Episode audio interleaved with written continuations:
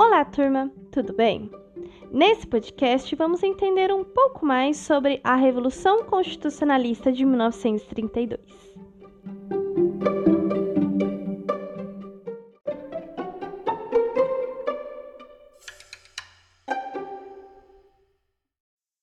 Bem, no último podcast falei para vocês como Getúlio Vargas chegou no poder numa dita Revolução de 1930, que muitos historiadores usam esse termo hoje em dia.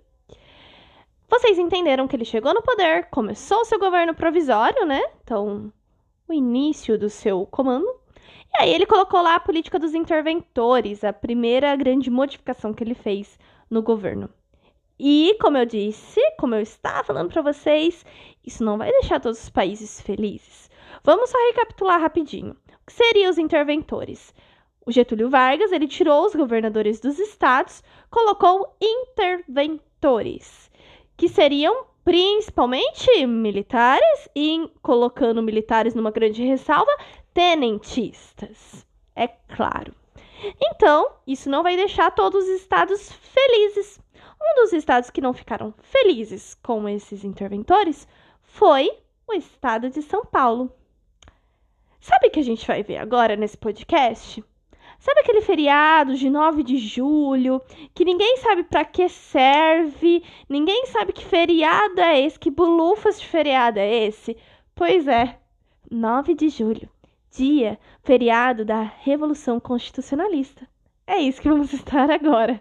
Nesse esse podcast estará explicando por que, que você tem um feriado no dia 9 de julho. E isso todo, ninguém sabe realmente por quê. Então vamos entender, vamos lá. É, os, os paulistanos eles vão ficar muito insatisfeitos e vão ficar vão despertar uma certa resistência neles em relação a essa política federal de intervenção, né? A elite paulista ela já estava sendo colocada à margem do poder central, porque ela quando ocorreu todo esse negócio todo aí, eles sempre começaram a falar que são Paulo era lá do Washington Luiz, São Paulo não tava, não foi um estado que estava tão é, tava querendo tanto essa revolução, foi um estado que não ajudou muito na revolução de 1930. Então, desde então ele sempre estava sendo colocado meio que de lado durante todo esse processo. E aí, eles vão ficar muito insatisfeitos, os paulistanos, com as medidas centralizadoras do governo provisório de, de Vargas, né? E eles vão começar, né? Eles, os paulistas vão começar a exigir uma elaboração imediata, naquele momento, de uma nova Constituição. É, isso era uma das coisas que eles queriam, então, principalmente, principal de todos, uma nova Constituição. E também vão querer a substituição do interventor que Getúlio Vargas tinha colocado. Getúlio Vargas tinha colocado lá é, para ser interventor do Estado de São Paulo, João Alberto Barros, que era um militar pernambucano. E São Paulo não queria isso. Por quê? Ele não queria um militar, ele queria uma pessoa civil, então a pessoa comum, da, da cidadão como qualquer outro, né? E ele queria uma pessoa de São Paulo. Para que você vai colocar um pernambucano para comandar o meu estado, entendeu? Então ele começa a querer uma substituição. Então tira esse João Alberto Barros e coloca um civil nascido em São Paulo. São as principais duas reivindicações. Então, uma nova Constituição e um civil nascido em São Paulo. É claro que Getúlio Vargas não vai atender essas, essas reivindicações de início, e aí, no início de 1932, vai acontecer uma forte mobilização no Estado que vai unir diferentes setores da sociedade. É, o Partido Democrático, ele que havia no início apoiado Vargas na eleição de 30, né?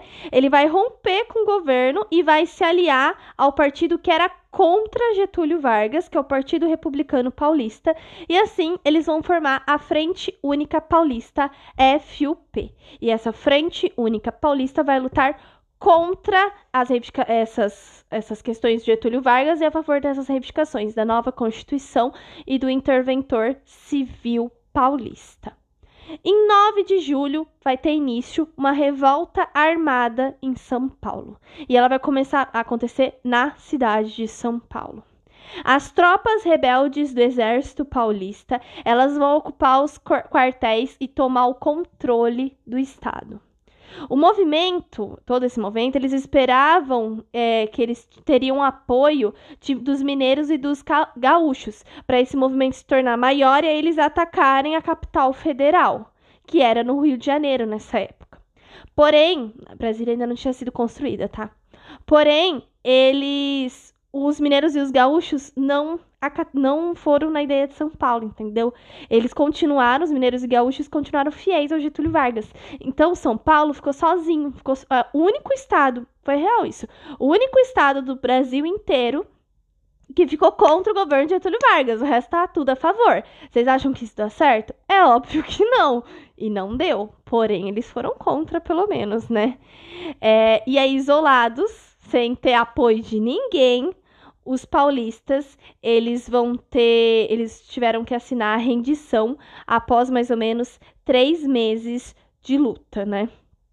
É claro que eles tiveram uma derrota militar, o governo federal era muito mais superior é, em relação aos militares, né?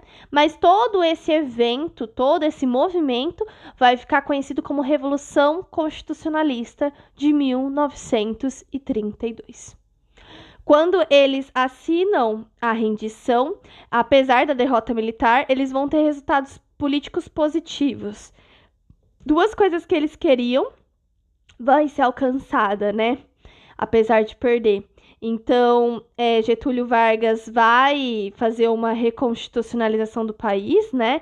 Então, Getúlio Vargas ele vai convocar eleições para a Assembleia Nacional Constituinte para depois elaborar uma nova constituição e ele vai tirar o interventor lá pernambucano de São Paulo e vai colocar no seu lugar um civil paulista como os paulistanos queriam, chamado Armando de Sales Oliveira, para começar a governar o estado de São Paulo.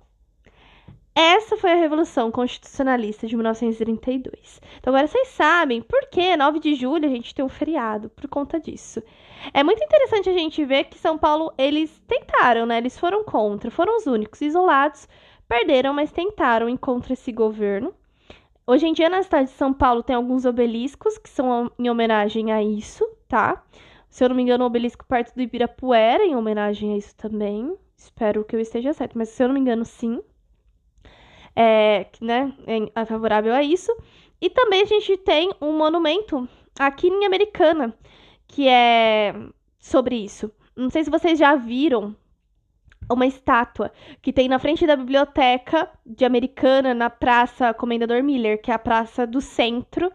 É, tem uma estátua que tem um cara com uma bandeira, assim, ajoelhado, segurando uma bandeira, ajoelhado com o joelho só assim. E esse, mo esse monumento é em homenagem, ele chama Soldado Constitucionalista, né? Ele é em homenagem a essa revolução. E porque em Americana, três é, americanenses saíram daqui e foram lutar na Revolução Constitucionalista de 1932 e os três morreram lutando lá. Inclusive, se eu não me engano, no Cemitério da Saudade tem alguns é, tem três túmulos lá próximo da entrada que são desses soldados. É, então foi um evento que ocorreu aqui no nosso estado. Ó, e agora a gente sabe por que temos o 9 de julho. é isso, espero que vocês tenham compreendido e até mais.